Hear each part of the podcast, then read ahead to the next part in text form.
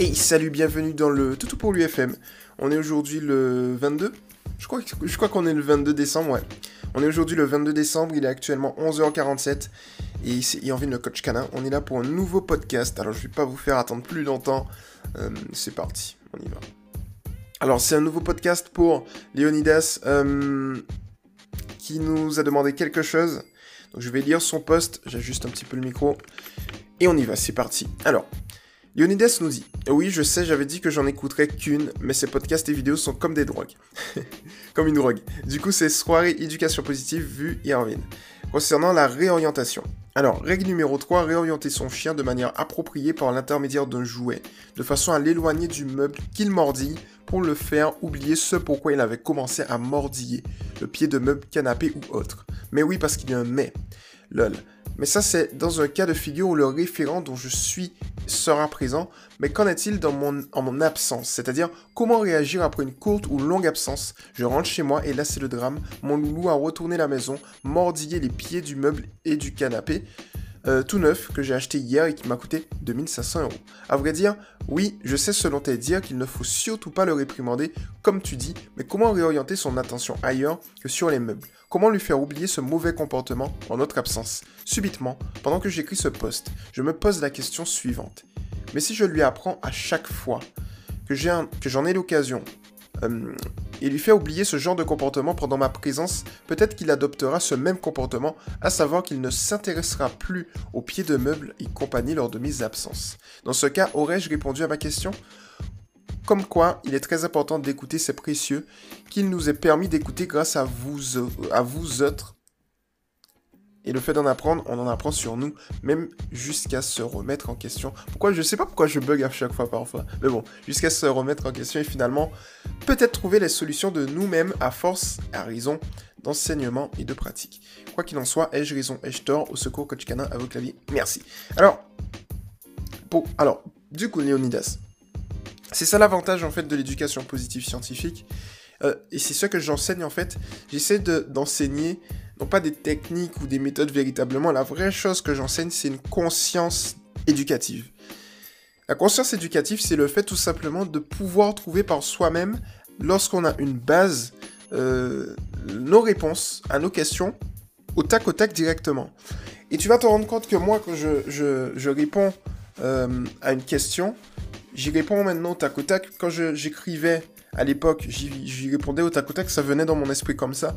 J'avais pas. À, un moment, fut un moment, je, lisais, j'analysais, mais ensuite les questions, je les faisais véritablement au tac au tac.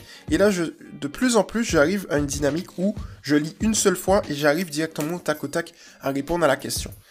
Et ça, en fait, c'est la conscience éducative. C'est-à-dire que quand tu commences, effectivement, moi j'ai l'expérience au niveau des publications que je fais, euh, au niveau de ma base éducative, j'arrive à répondre comme ça au et c'est ça que tu es en train d'acquérir. Euh, ça, véritablement, lorsque tu commences à avoir ça, ça te permet d'une part, ben, tu n'as plus de limites parce que tu arrives à trouver n'importe quelle, solution à n'importe quel problème en éducation positive scientifique. Et, et c'est bien, en fait. C'est top, quoi. Donc, Ici, tu vois, tu as trouvé effectivement euh, ta réponse. Après, il faut que tu trouves l'exercice. Il faut que tu arrives à optimiser l'exercice. Donc là, je te laisse à ce niveau-là trouver, parce que je sais que tu peux trouver. Mais tu vois, petit à petit, en fait, tu vas trouver de, toi-même les réponses aux questions. Et le fait est que beaucoup de personnes n'aiment pas enseigner ce type d'enseignement, parce que euh, quand on enseigne comme ça, euh, en fait, on rend la personne indépendante. Il y a beaucoup de personnes qui sont enseignantes, qui enseignent, j'ai rien contre elles, beaucoup d'éducateurs, euh, notamment sur YouTube. Euh, en tout cas, moi, je ne regarde pas les éducateurs sur YouTube, mais par contre, mon équipe ou bien des membres de directement de Toutou pour lui me le disent. Et donc, du coup, je vais jeter un coup d'œil uniquement pour confirmer juste pour pas rester dans l'ignorance. Et je me rends compte effectivement que certains euh, éducateurs, ils gardent une sorte de secret en vendant des formations, des trucs comme ça. C'est assez dommage parce qu'en fait, ils gâchent leur talent parce que ils rendent les gens dépendants, ils donnent pas tout aux gens. Et ça, c'est, je, je comprends pas le concept en fait. C'est-à-dire si on enseigne, on est là pour tout donner. Donc c'est ce que j'essaye de faire, je m'efforce de faire chaque jour, c'est que je donne tout vraiment véritablement tout en fait. Et, le plus important, c'est que de donner tout gratuitement. Parce qu'il y a beaucoup de monde qui vont, vont beaucoup donner leurs secrets, etc. Mais en payant. Et moi, je donne tout gratuitement. Donc ça, c'est le plus important. Il n'y a pas de secret qui... Voilà. Lorsque je vais faire des conférences, ce sera payant. Mais le fait est que ce que je dis dans mes conférences, c'est ce qu'on peut retrouver sur Internet partout. Donc, du coup, il n'y a pas de secret. Tout va être, euh, tout va être beau, tout va être fait, quoi. Ok, donc là c'était la petite parenthèse, mais en gros, effectivement, tu as trouvé une, réponse. Alors maintenant, je vais te donner euh, ma réponse au tac au tac. Donc déjà, effectivement, il faut que tu saches un truc, c'est que réorienter l'attention, oui, c'est vrai, mais il faut savoir pourquoi. C'est-à-dire, pourquoi le chien va faire ça? Donc déjà ici, on se rend compte qu'il faut réorienter l'attention par l'intermédiaire d'un jouet de façon à l'éloigner du meuble. Il faut pas oublier que le jouet en question sera un, jouet qui va s'apparenter de très près à, on va dire, la matière, une matière qui se rapproche du meuble en question. Donc par exemple, si, on a un meuble en bois ou, ou autre, ce sera un jouet qui va se rapprocher le plus possible de cette matière. Et donc du coup, comme ça qu'on va réorienter son attention vers ce jouet spécifique, eh bien, le chien aura beaucoup plus tendance, notamment si on, le félicite en même temps, il aura beaucoup plus tendance à aller vers ce jouet. Parce que, on, on, se, on se rappelle, un chien recherche deux choses dans sa vie, des récompenses et de l'attention, en sachant que l'attention du référent affectif est une récompense. Donc du coup, si lors des présences, on l'entraîne justement à se concentrer sur ça, mais qu'on réoriente son attention lorsqu'il se concentre sur le canapé, ce qui se passe, c'est qu'il aura beaucoup plus tendance, euh, étant donné que c'est la même matière, à jouer avec son jouet car il sait qu'il aura des récompenses derrière qu'avec le canapé où il sait qu'il n'en a rien. Et donc du coup, à force de pratique, ce qui va se passer, c'est que le chien, même si on n'est plus là, il va garder en fait une habitude. Parce qu'en fait, c'est ça, c'est véritablement le bon mot.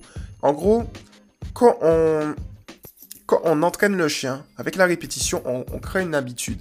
C'est la psychologie qu'il veut. On crée une habitude.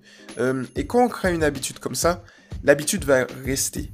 Et donc l'habitude, une habitude est inconsciente. C'est-à-dire que le chien, il va le faire de manière inconsciente, de manière mécanique, sans véritablement réfléchir derrière. Il va, il va plus se dire, tiens, euh, quelle est la meilleure matière entre le canapé et le jouet qui, se rapproche le plus de mon canapé? Il va plus se dire ça, il va se dire, tiens, j'adore mon jouet, j'ai des récompenses avec. Hop.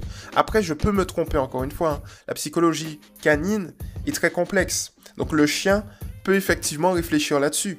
On ne sait pas. En tout cas, par rapport à la pratique, j'ai remarqué que justement c'est beaucoup plus efficace et que quand ça crée une habitude, ça reste ancré. Et donc le chien aura beaucoup plus tendance à rester en fait sur, euh, sur cet objet. Et donc ça c'est un avantage. Donc on l'utilise à notre avantage en renforçant avec la répétition. Après l'autre chose c'est où en est-on au niveau de la croissance du chien aussi? C'est-à-dire que le chien, un chien qui va mordre les pieds de meubles ou autre, ça peut être un chien qui fait ses dents. Donc s'il arrive à peu près dans ces 5-6 mois, lors de l'adolescence, ça peut... Il, va y avoir des modifications au niveau de sa mâchoire. Donc du coup, il est possible également que le chien, en fait, il, euh, il mordit par rapport à ça. Donc le fait de lui donner effectivement des outils, des jouets pour qu'il puisse faire ses dents, c'est quelque chose de très important. Le maître mot, c'est de trouver la cause. Donc la cause, ça peut également être, non pas faire ses dents, mais ça peut être l'hyperactivité. Donc si le chien s'ennuie, euh, il est possible pour passer le temps qu'il mordit les pieds de meuble. Et dans ce cas-là, si c'est bien le cas, à ce moment-là, il faut tout simplement augmenter l'intensité des promenades, le promener avant de partir, ou lui donner ce que j'appelle des jouets premium. Les jouets premium, c'est un peu comme les friandises premium, c'est-à-dire c'est des jouets qu'il va avoir uniquement dans des moments spécifiques. C'est-à-dire, lors des absences, on va lui mettre ce jouet. Et lorsqu'on revient, on retire ce jouet. Comme ça, il voit que c'est uniquement lors des absences qu'il va avoir ce jouet. Donc il se dit, tiens, lui, ce jouet-là, il est beaucoup plus intéressant parce que je l'ai pendant des moments euh, qui sont isolés. Voilà. Donc si on a des jouets premium, si on a par exemple, on éparpille des croquettes lors, euh, lors des absences, comme ça il passe son temps euh, à manger les croquettes, à se fatiguer. Si on lui fait jouer avec des jeux intelligents avant de partir, ou si on lui donne une bonne promenade avant de partir, ou si on joue avec lui via par l'intermédiaire de tricks avant de partir, comme je le dis, chien. Là, je vais pas, je vais pas me tromper. Je vais pas dire chien qui dort, chien qui dort. Chien fatigué, chien qui dort, comme, comme, comme j'aime bien le dire. Donc du coup, c'est intéressant justement d'avoir cet aspect-là spécifique dans l'éducation. On a aussi l'hyperattachement qui peut générer de l'anxiété. L'anxiété, il faut l'extérioriser. Et le chien va l'extérioriser par l'intermédiaire bah, de destruction au niveau euh, des pieds de meubles ou autres du canapé. Et là, du coup, c'est la même chose. C'est-à-dire qu'il faut traiter l'hyperattachement sous, euh, en plusieurs étapes. Si le chien souffre d'hyperattachement, éviter les rituels et adopter un exercice. D'ailleurs, je vais prendre cet exercice qui est sur, sur, euh, sur YouTube. Qu'on va y aller, c'est... Alors ça s'appelle... Euh, j'ai tellement de vidéos YouTube, je suis obligé de taper dans la barre de recherche euh, directement la vidéo. D'ailleurs, j'ai oublié. Bon, je vais chercher tout à l'heure. je vais chercher tout à l'heure. Mais en fait, voilà.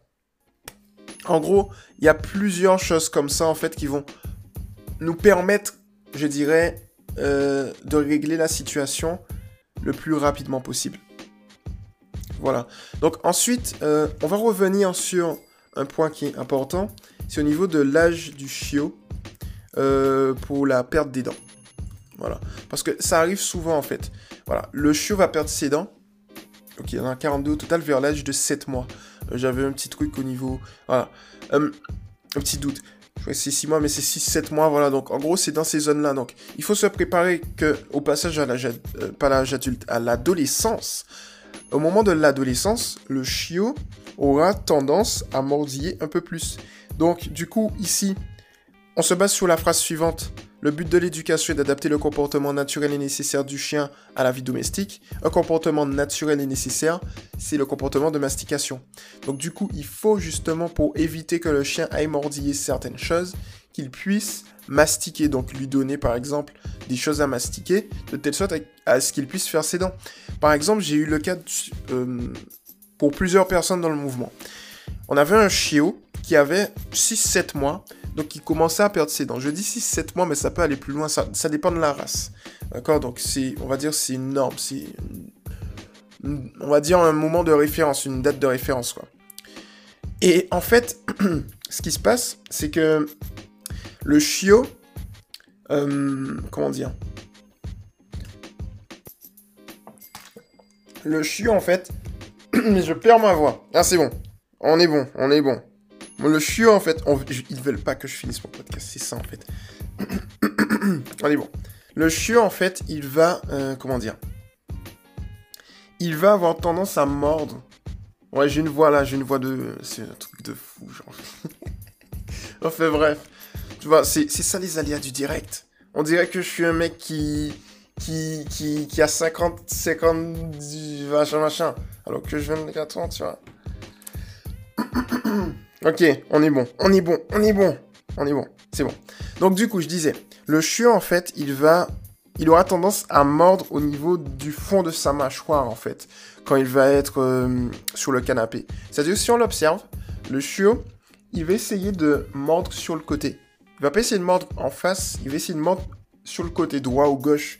En fonction, c'est lui qui décide. En tout cas, il va, je dirais, euh, mordre à ce niveau-là de telle sorte à pouvoir faire ses dents à ce niveau-là. Donc si vous voyez justement que vous avez un chiot qui est rentré dans l'adolescence et qui mord à ce niveau-là, eh bien c'est tout simplement qu'il est en train de faire ses dents. Et ici, c'est pour ça que je dis qu'il faut détecter la cause parce qu'il y en a plusieurs. Il y a l'hyperattachement, l'hyperactivité, il a faire ses dents, il y a l'ennui. Euh, dès qu'on détecte la cause, on peut trouver la solution facilement et rapidement. Et donc du coup, lorsqu'il fait ça vers le fond de ses dents, et bon, il y a juste à trouver un, objet masticatoire.